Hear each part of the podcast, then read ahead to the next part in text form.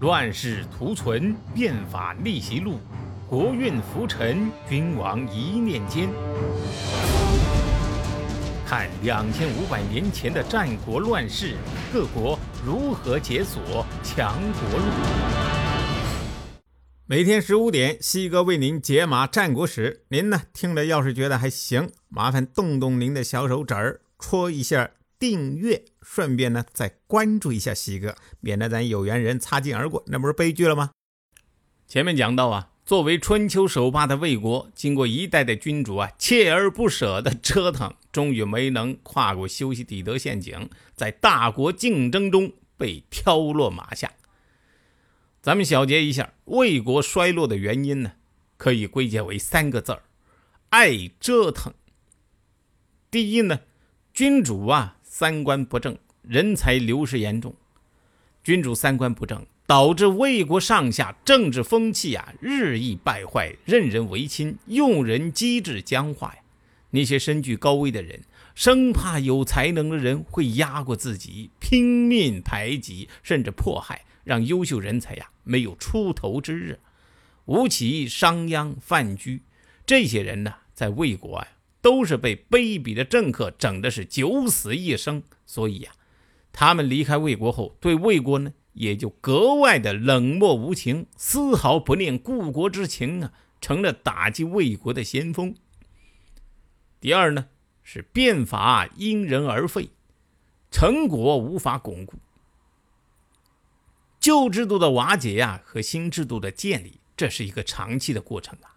需要几代人持续不断的努力呀。魏国的头几任君主啊，在位时间都很长，文侯在位五十年，武侯二十六年，魏惠王呢五十二年。这本来是优势啊，如果好好利用这近一百三十年的时间窗口，用心的巩固，是完全可以让魏国的发展啊走上正轨。但是呢，文侯虽然开启了变法。但是对守旧派却没有彻底的清算，结果新君主上台就借重守旧派巩固自己的地位，排挤冷落变法派，导致国家政策呀走回头路。等到魏惠王的下半场开始回过神来，再想重启变法，机遇期呢已经过去了，上天已经不再眷顾魏国了。统一大业呢，就成了一场梦。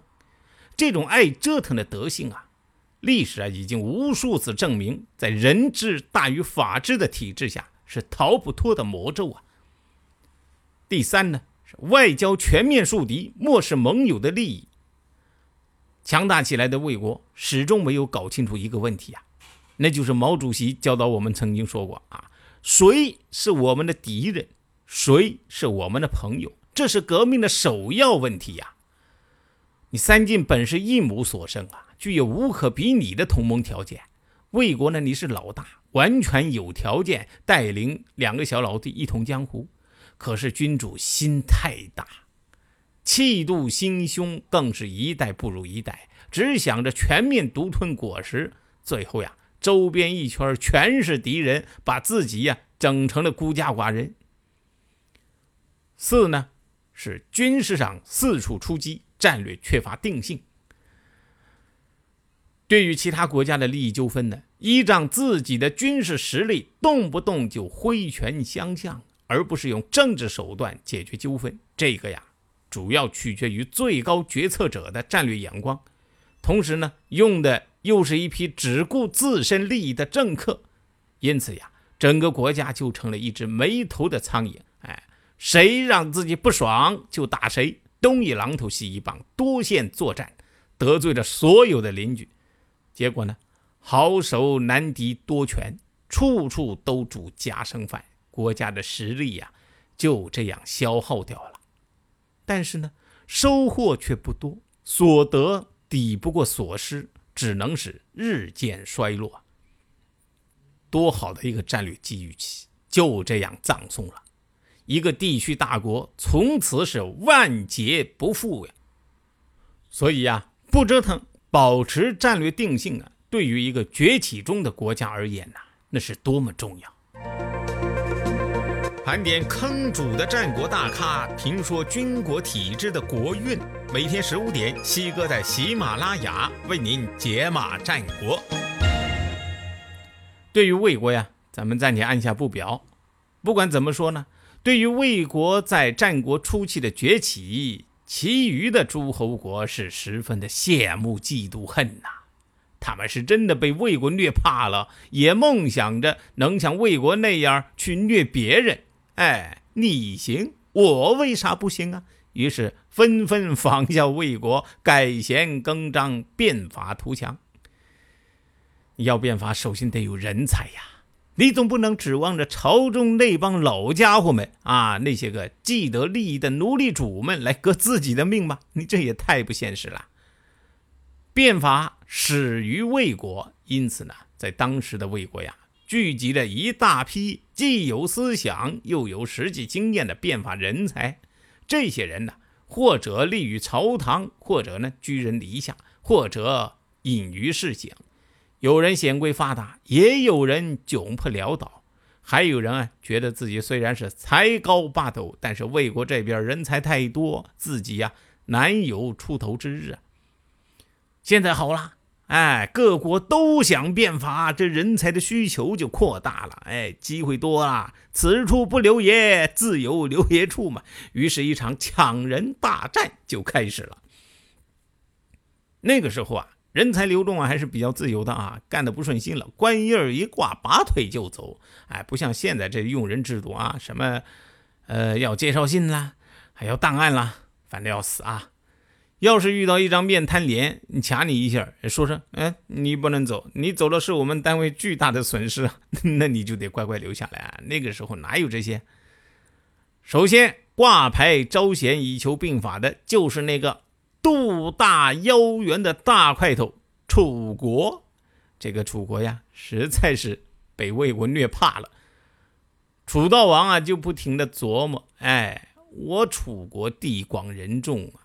地方五千余里，甲士百万，而且呀，国土都是高于之地、鱼米之乡，怎么总被那穷了出来的三个小子给揍呢？有一天呢，楚悼王终于想通了，于是他痛下决心呢，向魏同学这个先进榜样学习变法图强。主持楚国变法的是谁？吴起。这个吴起怎么到楚国了呢？这个呀，说来话长。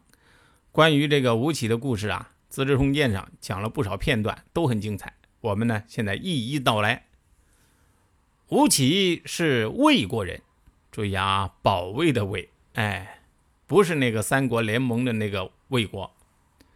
吴起小时候家里面特有钱，他呀才华横溢，很有抱负。一心想干一番惊天动地的事业，但是他处在什么时代呀？春秋和战国的过渡期。那个时候最大的特点是什么？世袭制。哎，国君的儿子是国君，大夫的儿子是大夫，将军的儿子还是将军，奴隶的儿子呢还是奴隶。社会的各个阶层啊，彼此是封闭的，无法去流动。像吴起这样的富翁，要想改变身份呢，那也不容易啊。社会已经给你贴上一张暴发户的标签了，属于有钱没地位。你要想为国效力啊，干一番大事业，必须要四处巴结权贵，求他们给赏碗饭吃。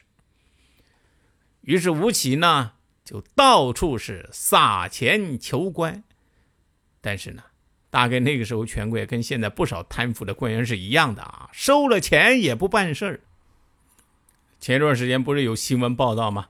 说这个一位这个公诉人在法庭上为这个官员收了钱不办事儿，说他们是坚持了道德底线。